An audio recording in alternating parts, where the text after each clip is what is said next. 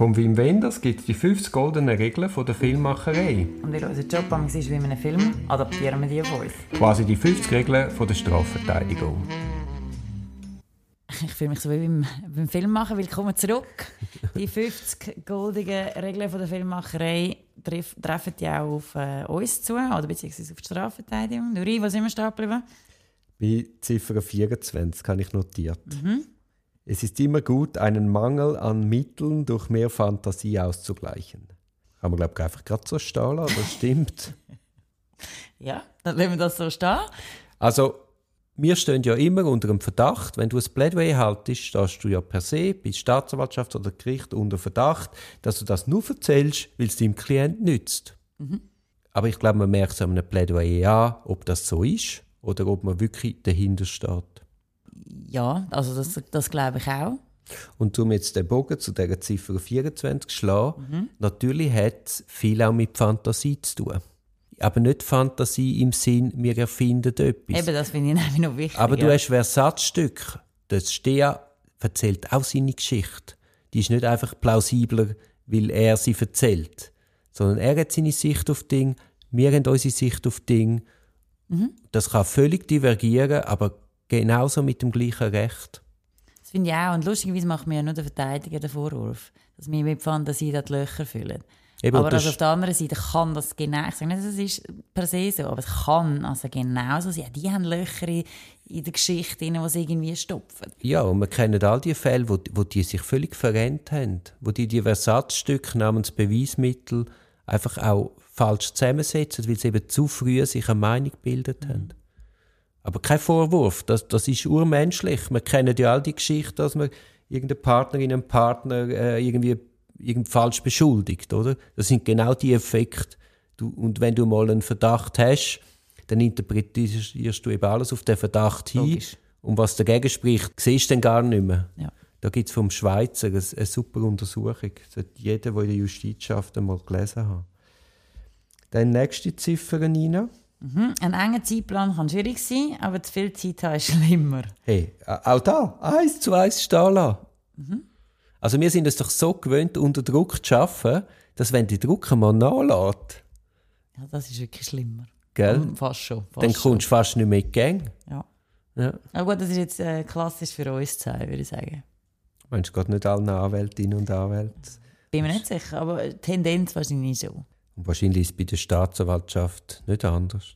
Ja, also nein, ich meine jetzt generell alle, die wo, wo in diesem Bereich tätig sind. Aber Ich es ist ein bisschen persönlichkeitsabhängig, oder? Ich finde auch, wenn du irgendein Plädoyer schreibst und du hast zu viel Zeit, das, das wird nicht besser.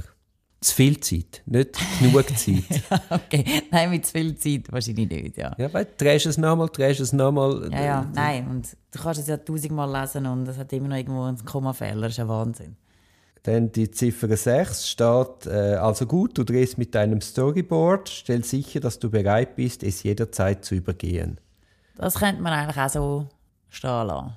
Das ist eben die rollend, die rollend fließende Strategieanpassung, wenn es mal nicht so läuft wie geplant. Und jetzt aufs Gerichtsverfahren adaptiert, das haben wir im Kanton Zürich ja leider sehr wenig. Aber wenn sie dort wirklich nochmal Beweis abnehmen, das hast du ja mitunter in anderen Kantonen, dass du eben nicht kannst kommen mit einem vorgefertigten Plädoyer und was auch passiert, kannst du das lesen. Sondern unter Umständen bist du ja dann völlig zurückgeworfen und, und musst kurzfristig eben die Storyboard ändern. Also ich finde, das ist generell, also natürlich, wenn noch Beweise abgenommen werden, abgesehen von der Standardbefragung von der beschuldigten Personen, ist es sowieso so. Eben, ja. Wir haben ja das letzte gehabt, dass, dass wir diskutiert haben, ob wir mit verschiedenen Versionen, Versatzstücke, wo man dann vor Gericht zusammensetzt, gehen. Ja. Dann, weniger Make-up ist besser. Auch das stimmt. Wir müssen nicht mit Make-up arbeiten. Ist das so? Ja, wir müssen die Fakten fügen. Wenn du einen großen Elefant hast im Raum, dann musst du ihn Gut, ansprechen. das ist wahr, ja, natürlich. Du meinst wegen dem Aussehen an sich? genau. Schenkst, kannst du mir doch äh, auf so einen Farbkasten schenken. Dann ich, denke, ja, natürlich. Oder kannst du mich auch mal anmalen, wenn ich gehe? Sehr schön. Ja. Ja, das können wir machen. Turin nicht so bleich. Turin Naturfarbe. Du meinst nicht durchsichtig. Ja. Ja. Glaubst du, wir sind das bleichste Büro, das es gibt? Durchaus möglich. Hast du noch zum Make-up etwas zu sagen? Nein, ist gut, danke. Weniger Worte sind immer besser. Hey, der Wim Wenders ist ein Genie. Mhm. Meinst du, das ist wirklich für Filmmacher oder ist das für Juristen? Unterschreiben wir auch, oder? Wir unterschreiben auch, ja. Also wenn es so weitergeht, wir sind ja noch nicht fertig. Aber eben, äh, also je älter ich werde, desto klarer sehe ich das auch so. Vor allem, wenn du, oder? Man muss auch sehen, zuerst, liest, zuerst kommen die Vorfragen, dann liest der Staatsanwalt, dann liest der Privatkläger. Und dann, also du bist in einer Hauptverhandlung, jetzt hast du keinen Gumm gemacht, musst dich alle mitnehmen, ja. Und nachher sagen wir, hast du noch drei Beschuldigte und du bist der Letzte von denen, der liest. Also dann haben die Leute unter Umständen schon sieben Stunden Plädoyers gehört. Ja. Also das hat ja der fantastisches Plädoyer gehabt am ähm, Reifweisenprozess vom Wernli. Mhm. Ist ein Anwalt von Bern. Weißt sensationell, kurz auf den Punkt. also weißt irgendwie so dass das Anti, äh, wie sagt man, so eine paradoxe Intervention. Also jetzt haben so viel schon so viel gelesen, okay, jetzt mache ich gegen den Strich etwas anderes. Mhm. Also, man ist ja schon ein auch unser Ziel, möglichst wenig zu erzählen. Also, so, so viel schon, wie nötig, so wenig wie möglich. Genau. Ich habe mir auch schon den Spass gemacht vom Handelsgericht, das ist aber viele, viele Jahre her. Dort hat die Gegenseite irgendwie eine Klage eingereicht, weiß ich was, 150 Seiten. Mhm. Und dann haben wir den Spaß gemacht, so kurz wie möglich zu sein. Ich bin, glaube auf zwei Seiten. Gewesen. Weißt, ich habe so eine Freude gehabt, wirklich jedes überflüssige Wort. Weißt, nicht meinen, wir müssen jetzt da a Gogo zu allem etwas sagen, sondern so ganz selbstbewusst, tack. Vielleicht ein übertrieben gewesen. Zwei nein, nein. Seiten. 100% gewonnen. Grossen Erfolg. nein, aber weißt du, so, das Spiegeln, oder? Also viele Worte können sie nicht per se besser. Mhm, das sind wir ja auch. Also wir sind ja konsequente, gegenseitig ausstreichende Füllwörter. Das ja. ist dein Hobby und mein Hobby, je nachdem, wer, wer gegenliest. Ja, und auch Killing Your Babies. Also wenn du etwas mühsam ja. zusammenstiefelst, eben in die Lehre gehst, irgendeinen so wirklich einen schönen Aufsatz schreibst und dann am Ende meinst, ja, aber eigentlich kann er wegbleiben, weil mhm. Jura Novikura, ja. Die müssen es selber wissen. Mhm. Die rausstreichen, das tut einmal weh. Vor allem, du weißt, sie bestrafen dich ja, weil dann sehen, das Plädoyer hat zwei Seiten weniger. Wahnsinn, ja. Ja, wenn sie dann runterfräsen. Mhm. Dabei haben sie keine Ahnung, was wir am Schluss noch ein Drittel rausstreichen von unseren Plädoyers. Aber kommen wir doch zu etwas Süßem. Zu viel Zuckerhaltungszeug auf dem Verpflegungstisch kann verheerende Auswirkungen haben auf die Moral der Crew. Also, wenn man unsere Crew anschaut, dann gibt es ein Crewmitglied, wo zuckersüchtig ist, wo ohne Zucker am Nachmittag also weißt, unsere Hirn brauchen einfach auch unglaublich viel Energie und ich verstehe nicht, wie du das ohne Zucker machst. Also nicht, ja, einfach, ich bin einfach nicht so zuckersüchtig wie du.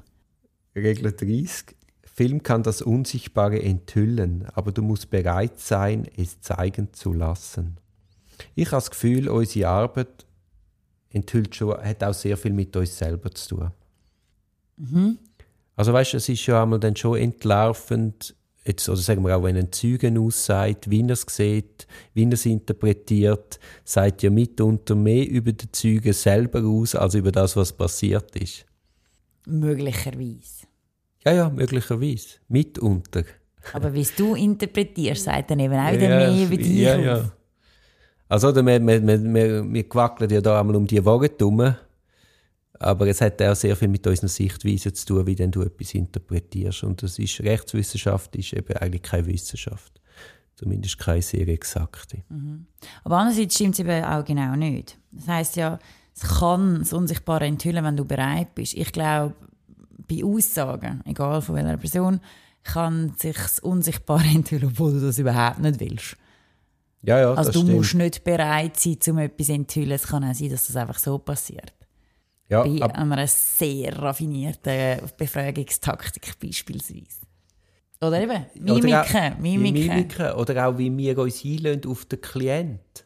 Bist du bereit, dem zu folgen, mitzugehen, zu hinterfragen, mit dem nicht einfach nur plaudern, sondern ernsthaft zu arbeiten?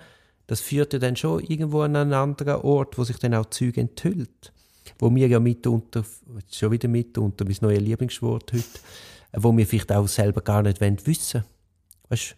Also Ja. es gibt ja so grauenhafte Taten, Äh, es gibt so Fälle, die bringe ich gar nicht mehr aus dem Kopf. Es macht auch viel mit dir und bist Natürlich. du wirklich bereit, dort, wo es dich dann auch selber anfängt belasten? Besser wär's. Ja, natürlich. Nein, es muss so sein. Irgendjemand muss konsequent die Rolle einnehmen. Und ich habe letztens auch an einem Vortrag die Frage aufgeworfen, wenn wir das nicht mehr machen, oder? Man kann schon auf uns verteidigen, bashen, uns kürzen und uns für überflüssig erachten, aber wenn man dann das konsequent zu Ende denkt, wer macht es dann? Und was haben wir denn für einen Rechtsstaat? Ja, und ich glaube, einig wären wir ja eigentlich schon alle, dass es wichtig ist. Dass nicht einfach das kannst laufen lassen und gewisse sich selber überlassen. Eigentlich. Ja, ja. Aber es geht so in der Tagesaktualität, wenn wieder irgendeine Aufregung los ist wegen irgendeinem Delikt, geht das einmal ein bisschen vergessen. Ja, und also das wird, also ich meine, das ist auch so ein bisschen ewiges Thema bei unter Strafverteidigerinnen und Strafverteidigern. Also wir kommen in die Zellen rein und wissen nicht, was passiert. Wir müssen aber je nachdem das vis auch emotional coachen. Die beschuldigten Personen haben kein Coaching, sonst, wir haben kein Coaching, sonst. Also es ist ein immenser Druck, den wir haben, wo, wo, wo wir das Beste versuchen machen, auch schlussendlich fürs Verfahren. Also es ist niemandem dient, wenn mein Klient zusammenbricht und austickt und weiß ich nicht was. Also Ja, und auch. man kann uns nicht einfach ersatzlos streichen. Es funktioniert ja nicht einfacher, nur wenn man Teilnahmerecht spülen Sorry. Ja, ja, genau. Ja, ja, ja, ja. Eben, ich, es gibt ja aber dann die, die Staatsanwälte oder Polizistinnen, die sich aufregen, dass der Klient die Aussage verweigert. Du hast ja in einem früheren Podcast das Beispiel gebracht, einer, der konsequent verweigert hat, aber dich nicht verschont hat. Aber ich meine, was denn da am Lauf für Scheissdreck gehörst, um es vorsichtig auszudrücken. äh, also weißt du, das ist dann auch niemandem dient, wenn er dann sieben Stunden irgendeinen Unsinn von sich gibt. Nein, das habe ich aber auch schon einem Staatsanwalt äh, gesagt. Ich so, schau, willst du siebenmal eine neue Version, die siebenmal gelogen ist, oder willst du einfach, dass er vier Mi- Minuten lang sagt, ich sage nicht, ich sage nicht, ich sage nicht und wir gehen wieder? Also, Ja, und vor allem irgendwann vielleicht auch auf eine rationale Ebene kommt, wo dann auch irgendeiner Lösung zuführst. ja. Also wie oft hast du einen Fall völlig verkachelt und vor allem ist ein, ein abgekürztes Verfahren möglich. Zum Beispiel, ja. Gut, was ist, was ist die nächste Ziffer? Komm, eine Zahl machen wir noch. Wo sind wir? Beim 31.